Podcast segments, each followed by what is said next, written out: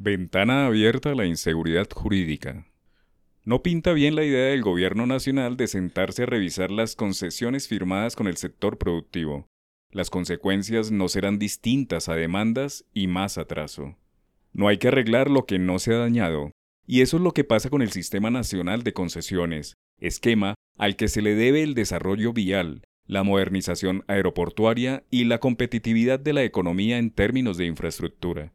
Es válido que hay que revisar los modelos obsoletos que no se compadecen con la actualidad económica o los flujos de vehículos o pasajeros, pero usar un diálogo aparentemente constructivo para presionar una suerte de expropiación blanda de concesiones sería un error histórico que condenaría a las nuevas generaciones a la pobreza y el subdesarrollo.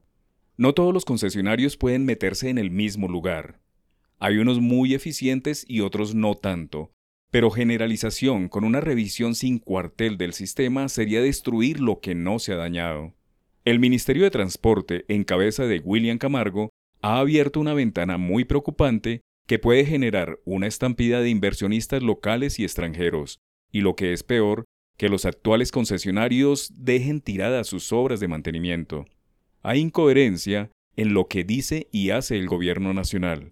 Por un lado, habla de un millonario plan de inversiones por más de 140 billones de pesos en lo que resta de la administración, y por el otro lado, debilita el formato de concesiones con la inseguridad jurídica, cambio de reglas de juego y otros lunares.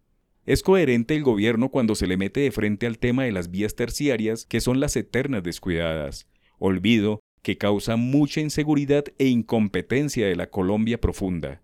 La idea de fundar un instituto de vías terciarias es revivir caminos vecinales, que otrora fue sepultado por estar capturado por la corrupción, puede funcionar ahora que existe más control. Allí, el gobierno a través de Mintransporte es muy acertado en esta política pública, pero yerra gravemente en destapar una auténtica caja de Pandora al hablar de revisar el sistema de concesiones, independientemente de lo pactado y su eficiencia. Ningún inversionista local ni extranjero se animaría a hacer negocios en Colombia si a la ya consabida inseguridad tributaria y mal orden público ahora se suma la inseguridad jurídica. El gobierno nacional no puede aprovechar estos dos años largos que le quedan al frente de la Casa de Nariño para tratar de arreglar algo que no se ha dañado, tal como lo ha planteado con la salud, ahora son las concesiones. El Estado colombiano es incapaz de hacer grandes obras de infraestructura, ni siquiera ha podido ejecutar presupuestos básicos para que ahora quieran administrar los aeropuertos, las carreteras y los puertos. Sería un error enorme involucionar un modelo de construcción público-privado que está dando resultados en todo el mundo. Hasta en China, las grandes obras se hacen de manera conjunta a través de concesiones. Colombia no es un estado totalitario en donde el sector productivo ha sido incapaz de hacer grandes obras para que se revise el modelo aunque haya hecho agua o entrado en una crisis sistémica. Es una manera sutil de tratar de estatizar cosas que funcionan con el aporte privado y, obvio, generar riqueza y empleo para todos.